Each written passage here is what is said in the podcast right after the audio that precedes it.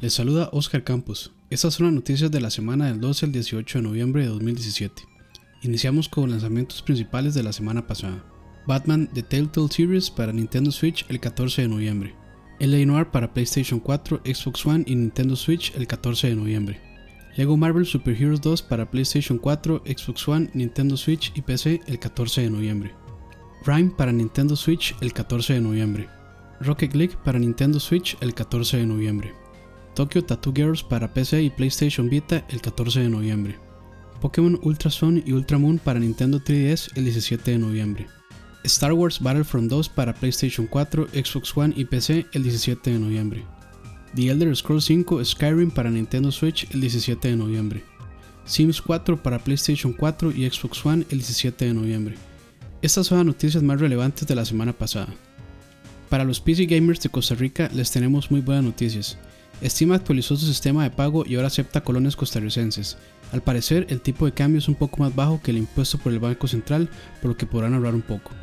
El port para Nintendo Switch del bellísimo y difícil videojuego de Team Cherry, Hollow Knight, será retrasado para principios de 2018.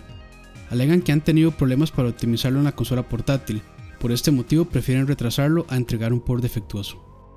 HTC presentó un nuevo visor de realidad virtual llamado HTC Vive Focus, Tal como el Oculus Go, este nuevo modelo no necesita de una PC o dispositivo para funcionar. Rare y Microsoft presentaron un nuevo trailer de Sea of Thieves, donde se muestra un poco más de gameplay. Lamentablemente aún no hay fecha de lanzamiento, pero se espera que sea publicado para el primer trimestre del 2018. PlayStation reveló los developers que se encontrarán presentes en el próximo PlayStation Experience. Algunos de los desarrolladores son Naughty Dog, Santa Monica Studio, Quantic Dream, Ubisoft, Ben Studio, Capcom, Double Fine, Activision, Supermassive Games, Japan Studio y Devolver Digital. Extrañamente, Soccer Punch, desarrolladores de Spider-Man, no se encuentran presentes. También revelaron los videojuegos que podrán probarse en el show floor. La lista completa se puede encontrar en el blog de PlayStation US. Recuerden que The Couch, BSP+, y LAG estarán presentes dando cobertura al evento el próximo 9 y 10 de diciembre y luego un lanzamiento controversial y lleno de críticas, incluso poniendo récords con el comentario con más votos negativos en Reddit, EA decidió retirar temporalmente las microtransacciones de Star Wars Battlefront 2. Aparentemente esta es una medida pagafuegos e impuesta por Disney, ya que las microtransacciones regresarán una vez que sean balanceadas. Estos son los principales lanzamientos del 19 al 25 de noviembre. Lumu para Nintendo Switch el 20 de noviembre. Gear Club Unlimited para Nintendo Switch el 21 de noviembre. Project Nimbus Code Mirai para PlayStation 4 el 21 de noviembre. Super Beat Sonic para Nintendo Switch el 21 de noviembre. The Impatient para PlayStation VR el 21 de noviembre.